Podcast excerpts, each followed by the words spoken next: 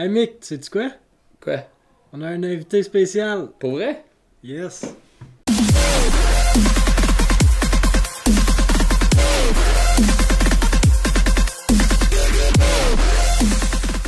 Euh, Bienvenue tout le monde, bienvenue au podcast euh, Elle du Hautang. Euh, Aujourd'hui, on a un invité spécial euh, qui est Claude Lainé. Oui, monsieur. Oui, monsieur. fait que Claude, c'est un des bons amis euh, à nous autres, originairement du nord, le, non, de la Sarre. Oui, monsieur. De la Sarre, mais qui a, il a été euh, pasteur au, en nord, au nord de l'Ontario pendant 17 ans. 17 ans. Puis après ça, il sentait qu'il y avait un appel euh, pour aller au Manitoba. Fait qu'il est au Manitoba maintenant depuis 13 ans. 13 ans. Hey, ça va. Parfait, ça fait, Ouais, longtemps. fou, Je hein? me souviens quand on était au camp. hein. Oui, hein? Me semble ça, on dirait pas que c'est 13 ans dans Non, je tête, sais, hein, ça, ça a passé tellement vite. Ça passe tellement vite. Mm. Fait que tu tu nous parler un peu de qui que t'es et ce que tu fais dans la vie. et tout? Oui, eh bien, euh, je suis marié. Micheline, c'est mon épouse. Ça va faire 30 ans qu'on est mariés. Et puis, j'ai trois enfants, euh, Valérie, Jean-Marc et Josué. Et euh, le plus jeune a 20 ans, puis euh, les autres ben, sont un peu plus vieux. Josué a 20 ans. Mhm. Et puis c'est ça, je suis pasteur d'une église à Winkler, Manitoba. C'est à peu près une heure au sud de Winnipeg. Ça fait 13 ans que je suis pasteur là. Et puis euh, c'est une église euh, anglophone, mais il y a beaucoup de communautés francophones autour de, de Winkler. tu as par exemple Saint-Boniface, qui est une communauté francophone à Winnipeg. Mes enfants ont fait l'université, mes deux plus vieux ont fait l'université française à Saint-Boniface. Donc euh, oui, c'est ça. Donc j'ai... euh, ça fait cette année 30 ans que je suis pasteur. Et puis, euh, j'étais un bon ami du, du centre chrétien du Témiscamingue Ouais. hier. Et Ouais. puis, euh, ça me fait pla- c'est, c'est un, c'est un plaisir d'être présent avec vous autres. Ouais, puis, je me souviens fun. quand vous étiez tout jeune. Ouais, ben, Ben c'est oui, fun, c'est ça, fait, bout, hein? ça, fait longtemps qu'on s'était pas vu. Mhm. Ça fait vraiment du bien de savoir. Ouais, c'est plaisant, absolument. Fait que, Claude, j'ai une question pour toi. La, là, deux semaines quand on a fait le podcast avec Terry, Terry il disait qu'il avait vécu une expérience intense avec le Père, puis que c'est ça qui a fait genre que il a su que Dieu était un Père. Mm. Toi, t'étais avec lui. Oui, absolument. Juste savoir un peu comment toi t'as vécu ça pendant que lui il vivait ça. Genre. Hier, c'était pas mal spécial parce qu'on était dans le sous-sol, on avait nos épouses avec nous, puis on, avait- on a décidé de prendre un temps de prière, et puis euh, je pense qu'il y avait un petit temps de louange, mais c'est surtout la prière, on voulait juste euh, se mettre devant le Seigneur, et puis la présence de Dieu est venue sur nous d'une manière euh, personnelle, puis Mhm. radicale. Pour moi, c'était pas tout à fait la même façon, je pense que pour moi, j'ai découvert plus l'amour du Père après, moi, c'était plutôt découvrir la présence de Dieu. Parce que quand j'étais plus jeune, j'avais fait comme une entente avec le Seigneur. J'avais dit, Seigneur, je veux que tu viennes dans ma vie, mais je veux pas te sentir. Ok. J'avais peur. Ok. Ok. J'avais peur de, de- d'avoir, de, de sentir de quoi. J'avais vu euh, mes sœurs euh, ressentir de quoi, Mhm. puis, puis ça m'a fait peur un petit peu. So, J'ai dit, Seigneur, euh, viens dans ma vie, mais je veux pas te filer. So là, quand on, on a... euh, on a expérimenté le, le, le- move du Saint-Esprit dans nos vies, comme ce, ce soir-là. Ben là, j'ai ressenti sa présence et puis c'était plaisant. Mais je devais venir à une place où que, euh, je devais dire, OK, Seigneur, là, je te donne permission de venir me toucher Mhm. parce que Seigneur, il impose pas rien. Ben, pour Non. moi, il n'a jamais rien imposé. Il me donne le, le libre choix. Ben, pour moi, c'est comme ça. Et puis euh, là, j'ai ouvert la porte. Puis là, j'ai, j'ai ressenti comme la vague de son amour, mais pas aussi, aussi clair que Terry. Mhm. Tu vois? Donc, pour moi, c'était comme un, un nouveau déblocage euh, euh, en rapport avec les blocages que j'avais Mm, mis dans ma propre vie. C'est ça, les murs que j'avais mis dans ma vie. C'est ça. So, pour moi, c'était comme un, on pourrait dire, un, un- un point tournant dans ma vie. Mais pas ce côté doctrinal où que j'ai ressenti comme l'amour du Père, où j'ai Mm. découvert le Père, tu vois. C'était plutôt comme la présence de Dieu. Wow, Seigneur, t'es vrai, puis je veux t'avoir, puis je veux, euh, je veux te sentir, mais c'est certain que c'est plus que de vouloir sentir, mais je voulais ex- expériencer sa présence. Ah ouais. Mhm. C'est un peu ça que j'ai vécu. Mon épouse, par exemple, pour dire, mon épouse, elle a perdu son père quand elle avait 8 ans. Et puis, elle a eu un, un- un- ben, son père, comment tu dis ça, pas un deuxième père, mais un beau-père, c'est ça. Et puis, elle, elle avait jamais connu vraiment l'amour d'un père. Et puis, pour mon épouse, c'était un point tournant. Wow. Cette soirée-là, Ben, ce soir-là, cette soirée-là, c'était. Moi, c'est ça. dans ce temps-là, Uh-huh, parce qu'elle avait pas vraiment. Elle, avait, elle, connaissait, elle connaissait pas c'était quoi l'amour d'un père. Hmm. Et puis j'ai vu un changement radical dans sa vie. Ok. Ah, ça, j'ai vu une transformation intérieure. C'était incroyable de voir ma femme s'éblouir, Ouais. euh, de pouvoir être confiante, puis de pouvoir se sentir aimée. Ça, c'était comme un point tournant.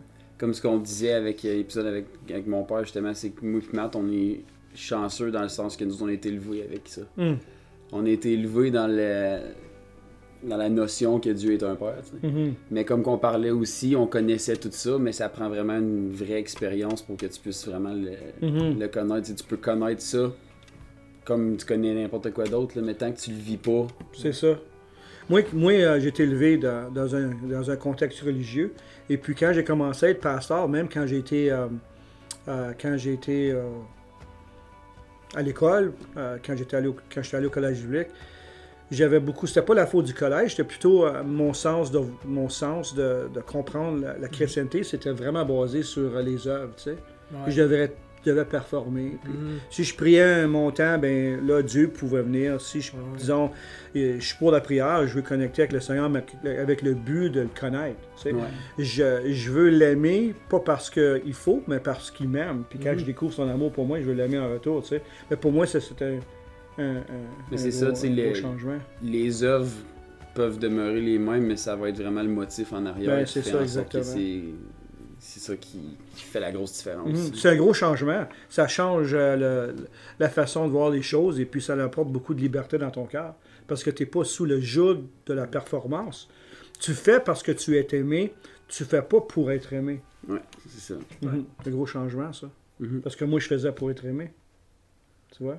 Ouais. Puis peux-tu nous parler un peu de justement la transition entre euh, euh, quand tu étais ici ou en- au nord de l'Ontario, puis après ça partir pour le Manitoba euh. Dans le sens que tu sais, c'est que tu laissais pas mal tout tomber ici, Oui, puis tu recommençais à nouveau. Tu sais, comment Ouais. que t'as- t'as vécu ça?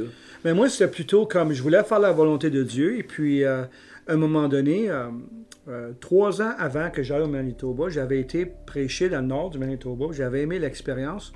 Puis j'ai vu les gens qui avaient soif, qui voulaient grandir, mais qui ne savaient pas comment. Ok. Tu vois?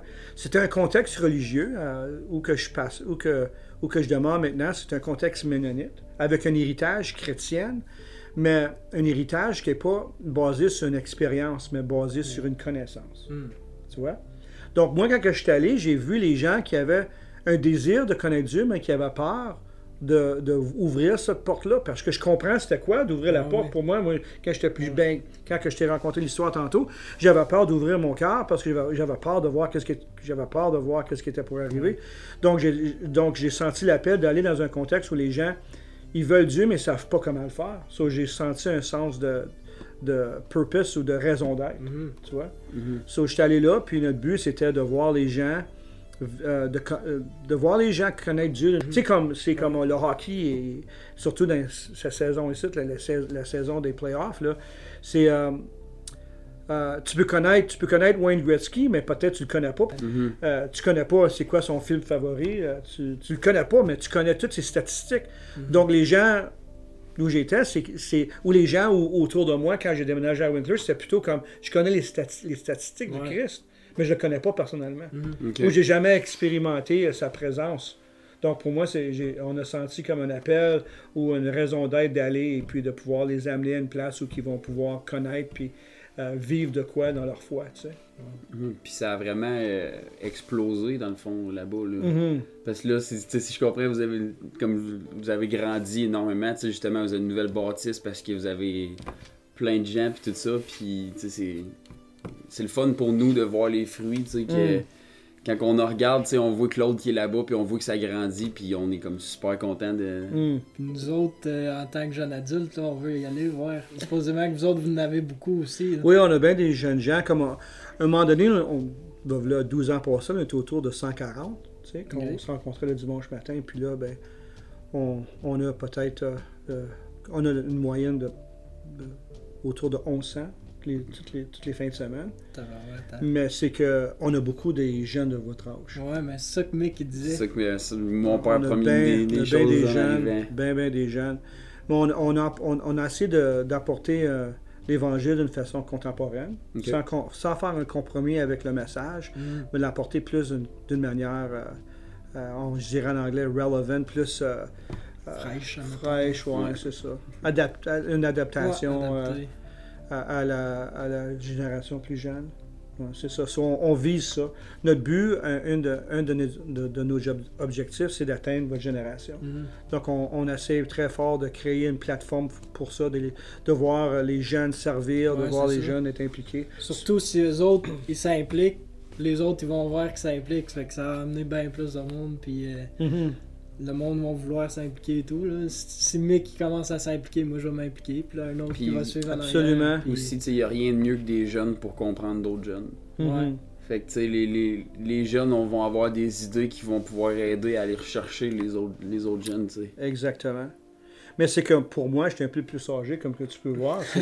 Il faut que je m'ajuste, il faut que je m'adapte, mais c'est tellement plaisant parce que tu veux voir la prochaine génération Ouais. servir le Seigneur. Si, moi je dis, si tu n'as pas de succès, si tu n'as pas de succession. Mhm. Ouais, bon, la- le, Ouais. la- le succès, c'est la succession. Mhm. Donc, tu dois investir dans la prochaine génération. Puis je pense que quand les personnes plus âgées saisissent ça, euh, ils réalisent que Hey, peut-être je suis plus âgé, mais j'ai quelque chose à donner. Mhm. Parce que je pense que dans l'Église, il y a un besoin de père puis de mère. Oui. Et puis, euh, on a besoin de, de pouvoir être là pour, euh, pour la prochaine génération, donner de la place à la prochaine génération. Des fois, ma génération, on a de la misère à donner de la place.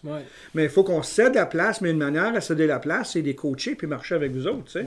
Mais je pense que l'idéal, c'est d'avoir les trois générations dans l'Église. Il faut. Faut Ça, absolument. tu as les trois générations dans l'Église, tu vas avoir une Église en santé. Ouais. Donc, euh, mais par exemple, il faut donner de la place à la prochaine génération, c'est bien important. Puis nous autres, les jeunes, c'est aussi ce qu'il faut qu'on qu'on apprenne certains jeunes, justement, c'est qu'on a besoin de vous autres. Ouais. De nous montrer le. Vous Parce autres, qu'il y vous en avez a- l'expérience. C'est ça. Il y en a qui vont être, ah ben non, mais je suis correct, je vais, je vais m'arranger, tu sais. Mais on a besoin, nous autres, d'avoir votre expérience parce que vous autres, vous avez passé au travers de des affaires, que vous savez que ça, ça marchera juste pas. Puis que c'est pas la bonne façon de le faire, tu sais. Mhm. Fait que nous autres, c'est ça, on- comme tu dis, on a besoin, c'est un partenariat que les Mhm. trois générations, il faut qu'ils marchent C'est ensemble. Puis nous autres, des fois, qu'est-ce qui arrive, c'est on, on, on- on s'appuie sur notre expérience, puis euh, des fois, on n'a pas la fraîcheur, Mm. puis on n'a pas la créativité de se mettre devant Dieu puis de dire Seigneur, qu'est-ce que tu veux faire de nouveau? Mhm. Donc, tu vois, c'est un- une combinaison, je pense que c'est un bon mix. tu. Mhm. Puis aussi, euh, Claude, excuse-moi. Mais euh, t'as parlé de père puis de mère spirituelle. Tu veux-tu expliquer juste pour les, Hmm. les gens peut-être qui savent pas nécessairement c'est quoi là? Comme Plus, ça, euh, ça dit dans 1er, 1er Corinthiens chapitre 4 que j'ai beaucoup d'enseignants, mais j'ai pas beaucoup de pères. Euh, un enseignant, ça communique l'information. Un père, ça va bien plus loin que communiquer l'information. Ça démontre un intérêt dans l'individu ou dans la personne que, que, que, que tu que aimes. La père, le, le- le portrait d'un père, ça démontre l'amour puis un désir de donner un héritage. Euh, un, un enseignant va donner un héritage euh, intellectuel, un père va donner un, héritage de vie. Et puis, euh, donc, si tu es un père d'une église et puis tu investis, tu partages ton, ton, euh, ton, ton journey, ton, ton, Ton savoir. ton, ton- ton savoir, vécu. puis ton, ton vécu. Et je pense que, comme tu as dit tantôt, tu préviens les jeunes de, de faire les mêmes erreurs. Mais en même temps, tu trouves raison d'être. Moi, je pense qu'un des sujets majeurs, c'est de savoir qu'on a un appel, puis on a une raison d'être. Euh, il y a tout... Si on est vivant, c'est pour une raison. Dieu fait jamais rien par erreur. Dieu fait toujours des choses en rapport avec une raison d'être. Quand Dieu fait quoi? Quand Dieu t'a créé, quand Dieu nous a créés, il y a un but. Il ne nous a pas juste créé pour, Pour le fun. pour le fun ou bien il n'a pas fait d'erreur. Il y a une raison d'être. Donc, c'est important à, à discerner ta raison d'être dans la saison que tu es dans ta vie. Mais il y a du monde, des fois, quand ils viennent un peu plus âgés, ils disent Ah ben, mon temps de, de course est fini, j'ai couru, euh, je cours plus aussi vite. Mais par exemple, qu'est-ce que tu pourrais faire? C'est que tu pourrais encourager la, la prochaine génération à courir. Les coachés. Exactement. Donc, euh, ça finit pas. Ben. Oui, ton rôle change, mais le ministère ou l'implication ou, ou le privilège d'investir dans les, dans les autres ne change pas. Mm. Tu vois, ça, ça devrait toujours être le même. Mhm. Puis je pense que c'est là que tu as la combinaison, euh, un bon mix quand tu as les deux qui, ou les trois générations qui fonctionnent ensemble. Ouais. Puis c'est important pour nous autres, ma génération, de faire certain qu'on qu'on vous aide à découvrir votre raison d'être.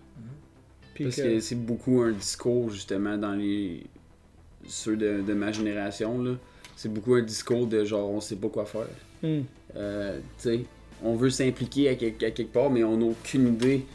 Euh, tu sais, c'est quoi notre, comme tu dis, notre raison d'être, notre but, euh, notre, euh, notre plan, puis notre appel, tu sais, justement. Euh, Il y en a beaucoup. euh, tu sais, on va essayer plein de choses jusqu'à temps de, de trouver. tu sais, C'est pas mauvais non plus d'essayer, là. Mais on a beaucoup, comme moi personnellement, là, ça a pris beaucoup de temps avant que je puisse vraiment savoir, ok, je suis appelé à faire ça. Mhm. Puis même encore aujourd'hui, euh, j'ai comme, Ouais. j'ai une idée, mais je sais pas Mhm. à 100%. C'est ça. Puis avec l'aide justement de, de, de, de mes, mes parents spirituels, de mes, mes parents parents, puis des, Mhm. des gens plus âgés dans l'église qui, ont, qui sont là depuis plus longtemps, sais, sont capables de vraiment nous aider. Puis ah, je te verrai là-dedans, on va t'aider, on va te coacher. Puis, euh, Mhm. Parce que ta raison d'être n'est pas basée sur ton potentiel. Ta raison d'être est basée sur l'appel de Dieu sur ta vie. Donc, euh, c'est que chaque personne a une raison d'être, mais le problème, c'est des fois on le disqualifie parce qu'on dit on n'est pas capable ou pas moins. Mais ça n'a pas rapport avec euh, tes habiletés ou avec ton potentiel. Ça a rapport avec Dieu qui a, créé, qui a placé en toi une raison d'être. So, c'est d'être ouvert à ce que Dieu veut faire, puis de croire que Dieu veut agir, veut, veut travailler au, au travers de moi. Puis quand que je saisis ça, ça fait une différence. Mhm. Tu combines ça avec l'amour du Père. Tu sais, comme tu dis, euh, je vis sous l'amour, sous la bannière de l'amour. En même temps, j'ai une raison d'être. Euh, je suis un porteur d'espérance. Ouais. Mhm. Mhm. C'est bon, ça. Tantôt, tu parlais des Ménonites. Nous autres, on a. En tout cas, moi, avant que tu déménages, j'avais aucune idée c'était quoi. Peux-tu un peu expliquer comme la différence euh, Tu sais, parce que tout est parti d'une église, justement, là. euh, Charismatique. Ouais, c'est ça, charismatique. Et là, tu tombes dans une église ménonite, ça a dû Mhm. être un. Oui, mais il y a toutes sortes de Ménonites. Hein? Comme Ouais. c'est pareil, comme il y a différents, différents euh, branches charismatiques.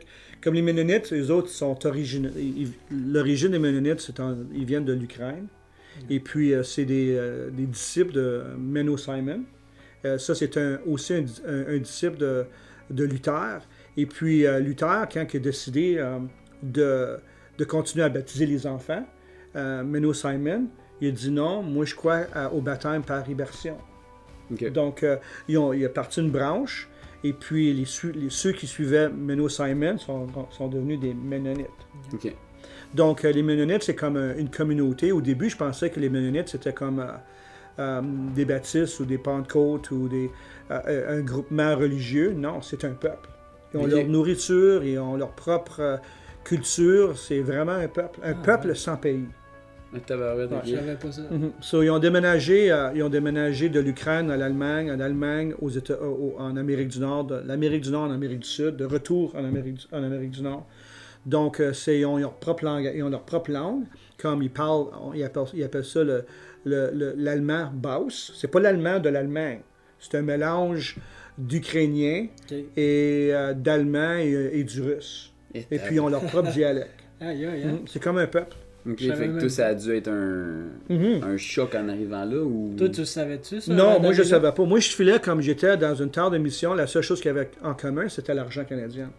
Je pensais que j'étais complètement un autre, Aïe, aïe. pays. Le premier déjeuner que j'ai été invité, j'ai j'étais- invité à un déjeuner, moi et ma famille. Et puis euh, c'était des, des, des grosses saucisses de fermier avec une sauce, avec une sorte de patate pour déjeuner. Est-ce que c'est ça? Je pensais que je pas manger des œufs et du bacon. Ouais. Ah, c'est une grosse saucisse dans, dans de la sauce avec des patates euh, quasiment pilées. Je faisais pas déjeuner à 8 h le matin. là, pas. Mais c'est ça. Mais c'est pas la coutume. J'étais sur un, un couple, euh, chez un couple un peu plus âgé. Ok. Mais après ça, j'ai réalisé que c'était du monde comme nous autres. Ouais. Mais il y a comme. Ils vont manger des pierogies, ils vont manger. euh, des- la, la diète est différente. Ok. Donc, euh, pour certains, que c'est une adaptation, un ajustement, parce que chaque culture a des lois non écrites. Ouais. Et ça, il faut essayer de naviguer là-dedans. Mais qu'est-ce, que, qu'est-ce qui est arrivé? J'ai tombé en amour avec eux. Tellement du bon monde. C'est du monde qui, qui aime Jésus, puis il y a du monde qui il voulait. Ben, ceux, il y en a qui aiment Jésus, mais il y en a d'autres qui pensent qu'ils aiment Jésus, mais ils ne savent pas qu'est-ce que c'est. Ok. Tu vois? Ben, une des raisons que tu es encore là après autant d'années, ouais. c'est justement parce que tu aimes ça là-bas. Là. Ah oui, c'est, c'est, c'est à ce temps, c'est, c'est chez, c'est chez moi. Ouais. Autant que maintenant, je, je reviens ici, puis c'est un peu difficile parce que je manque la francophonie. Hein? Ouais, c'est ben. dur, hein? C'est dur. Puis c'est drôle, comme que je parlais avec ton père, j'ai dit, j'étais avec vous autres, je fais l'anglophone, j'étais avec eux autres, je fais le francophone. je suis perdu, j'étais un mélange, je suis- je suis... euh, euh, Ouais. euh, c'est ça. Je par Dieu. Mais je suis retrouvé par Jésus. Oui. C'est ça. Ouais. Wow! Euh, Ouais, c'est ça, donc... euh, ouais. Puis c'est-tu des gens, euh, mettons au niveau de, de, de l'église, euh, juste ça, ça doit être aussi différent dans le sens, tu sais. Les autres sont-tu beaucoup ouverts au mouvement de l'esprit et à tout, ou c'est comme un peu plus réserviste, euh, pour pas dire légaliste? Mais c'est plutôt comme un, un ch- un- Je pense que pour moi, qu'est- qu'est-ce qui a facilité la tâche à pouvoir faire un ministère ou que je pouvais emporter la pleine évangile, c'est de, c'est de euh, ajuster les mots. Par exemple, je peux parler quand que je parle de prophétique. C'est quoi ça? Ils ont peur. Mais si je parle d'entendre la voix de Dieu, pas de problème. C'est la même chose. Mhm. C'est juste la manière de communiquer. Juste les termes qui. Mhm. Donc, par exemple, le repos de l'esprit ou ressentir la présence de Dieu, il n'y a pas de problème avec ça. Mais si je dis euh, tomber dans l'esprit, mais là, ils vont capoter. tu vois? C'est- juste le changement de terme, puis apprivoiser les gens Ouais. à, à l'expérience au lieu de, de, de mettre le focus sur, euh, sur le terme. Mhm. Mais les gens, la, la réalité est que les gens ont été, ont été créés pour Dieu, puis naturellement, il y a une soif pour Dieu. Donc les gens ont soif de Dieu juste que des fois, à cause des abus ou des, des interprétations, des histoires qu'ils ont entendues, ils, ils mettent un mur. Mhm. Mais quand si tu es, si t'es capable de communiquer d'une façon qui ne vont pas les épeurer, puis tu es capable de les attirer, ben c'est comme n'importe qui. Mhm. Parce que chez nous, moi, je dirais que les gens sont ouverts au Saint-Esprit. Euh, et puis la, jeune, la nouvelle génération, si tu irais dans notre, notre classe de Young Adults, de, de jeunes adultes, qui est de, de 20 à 25 ans, il y en a peut-être 50 à 60. Avec 50 à 60, ils vont tout faire, la- ils vont tout prendre leur, leur journal, là, puis ils vont écouter qu'est-ce que le Seigneur il dit. tu vois. Ils vont avoir des paroles les uns pour les autres, mais c'est, c'est le packaging est différent. Mm. Mais le contenu est le même. Ouais. Ouais. Tu vois? Les Ouais. résultats est le même, mais le, pack- le packaging est différent. Mhm. Tu vois? Juste ça, là, je pense que le focus c'était le packaging. Mon but c'était d'atteindre les, les, les, autres. Au moins, qu'est-ce que je devais faire attention, c'est pas d'arriver avec ma, ma, ma, ma post-culture, ma culture antérieure. Ouais. Je devais dire, Seigneur, comment tu veux faire ça ici de la façon que toi tu veux le faire? Ouais. et puis être sensible à ça. Puis je trouve que ça a bien marché, mais il y avait, il y avait, il y avait un besoin d'être progressif. De- on devait être patient. Je ne peux pas arriver là, euh, du jour au lendemain et dire boum. il fallait ça. que je marche avec les gens. Mais eux autres devaient bâtir une confiance en moi. Puis C'est ils- ça, la de- confiance, ça besoin d'être établie. Ils devaient voir que mon cœur était à la bonne place, que j'avais pas un agenda. Mon agenda, c'était de les aimer. Mhm. Donc, euh, si je les aime puis je veux leur mieux, ils vont catcher ça. Ben oui. Donc, c'est vraiment le fun. Pour moi, qu'est-ce que j'aime, c'est le, le défi puis l'expérience. Ben ouais, c'est ça. je trouve raison d'être. C'est un là-dedans. méchant Ouais, défi là, c'est- là-bas. là. C'est vraiment plaisant. Mais là, on est rendu une place où c'est vraiment le fun. Parce que notre culture est établie. On sait que ce qu'on veut. On, on- est ouvert. Et puis, le prochain, l'étape prochaine, c'est de pouvoir atteindre le plus de gens possible. Parce que qu'est-ce qui arrive, vu que c'est comme c'est considéré comme le Bible Belt, il y a bien des, des fils prodigues puis des filles prodigues qui ont entendu l'Évangile puis qui ont été déçus par l'Église. C'est un peu différent d'ici. Les gens, ils ont peur d'aller à l'Église parce que de leur expérience. Mais si tu amènes un message qui est, qui est contemporain, puis qui est, qui est plein d'amour, comme on va dire, un message de l'amour du Père, là, et puis la, la- euh, de vivre une vie avec, euh, avec, euh, avec une raison d'être, ben, je pense que ça l'accroche. Oui, Mhm. c'est ça. C'est Mais comme tu dis, ça. tout le monde une soif de Dieu, veut pas à l'intérieur. Tout le Mhm. monde a un vide à combler. Ouais, Juste Dieu peut remplir. exactement ça. Fait que, tu sais, quand, tu réussis à combler ça avec la présence de Dieu, avec l'amour du Père, puis tout ça, man, tu restes accroché, peu Mm. importe. euh, Ah, c'est ça. ça, quand tu vis une vraie une, une expérience, là, puis que tu le réalises vraiment, c'est juste incroyable, ça change une vie. C'est ça. Puis, puis qu'est-ce que je veux, je veux vous encourager, c'est que pour moi, quand j'étais allé là, j'étais un francophone, je suis pas ménonite. Euh, mais à cause que j'ai décidé de dire, Seigneur, faites quoi avec moi, là? Mhm. il peut faire n'importe quoi. Ouais. Mhm. Tu vois? So, moi, j'ai trouvé raison d'être, mais qu'est-ce qui m'encourage, c'est que je sais mes habiletés, puis je sais mes limites, puis je sais que je peux, moi, je peux pas rien faire. Tu vois? mais par exemple, pour vos vies, Dieu a une raison d'être aussi. Dieu veut agir au travers de vous autres. Puis vous- je vous encourage à pas vous limiter. À ce que vous pensez que vous pouvez donner, mais vraiment de voir ce que Dieu est capable de faire au, au travers de vous autres. Puis quand vous vous ouvrez à ça, vraiment, il n'y a pas de limite Ouais. à ce que Dieu est capable de faire. Les seules limites qu'on a, c'est les limites qu'on se met sur notre propre vie. Ouais. C'est ça. Je veux dire, on- si on vit le mensonge qu'on n'est pas capable, puis que Dieu ne va pas se servir de nous autres, ben on se limite. Mais dans tout ça, Dieu cogne à la porte tout le temps pour, pour essayer de nous libérer de cette mentalité-là, de Ouais. cette fausse euh, croyance-là. sais. Faut juste arriver à un point où, justement, comme tu dis, que, ben, me voici, je suis là avec mes dons, mes talents, puis tout, puis c'est comme, C'est ça? vas-y, c'est Ah, toi de moi. Puis euh, Dieu va se servir de toi, puis tu penses que tu n'es pas à la hauteur, puis tu penses que tu n'es pas, t'es pas capable, mais c'est la- c'est à ce temps-là qu'il dit, mais moi je suis capable. Mhm. Tu vois? Puis je pense que c'est une bonne place à être, une Ouais. place de dépendance. Hmm. Moi, je crois des fois, le Seigneur te sert, se sert de toi dans des places. Tu, sais, tu, tu peux aller selon tes dons, puis ça, c'est excellent. Mais je crois que le Seigneur t'amène des fois à des places où que tu n'as pas le don, Ouais. puis tu n'as pas l'habileté. T'as pas le choix de faire comme. T'as pas le Aide-moi. choix de faire C'est ça, exactement. C'est ça. Exactement. Et puis ça, c'est super quand tu vois Dieu faire ça, parce que tu réalises que c'est pas toi, là. Non. Tu sais? Puis tu peux pas dire, hey, euh, tch, Ouais. Ouais. I'm the man. Tu peux pas dire ça. Mais c'est ça, tant que t'es capable tout seul, tu vois pas le besoin de. Non. Non, parce que tu es capable tout seul. Ben, c'est ça. C'est ça. Ouais. Ah, c'est ça. C'est ça qui est le fun d'une certaine façon. Puis je pense que tu viens addicter à ça. Mm. Parce que tu dis, Hey, que- Seigneur, tu es capable de faire ça? Ok, cool. Quoi d'autre tu veux faire? Ouais. Là, tu, là, tu marches un peu plus, plus loin ces, ces eaux, tu sais. Ouais. Parce que tu crois que, hey, ça a marché une fois, ben ta foi, elle augmente. Hein? Ouais. Ben oui. C'est ça, c'est le fun, ça. Hum, c'est super. Mhm. C'est bon, ça. Je pense que ça peut être bon pour. euh, Ouais. tu, peux, tu peux closer.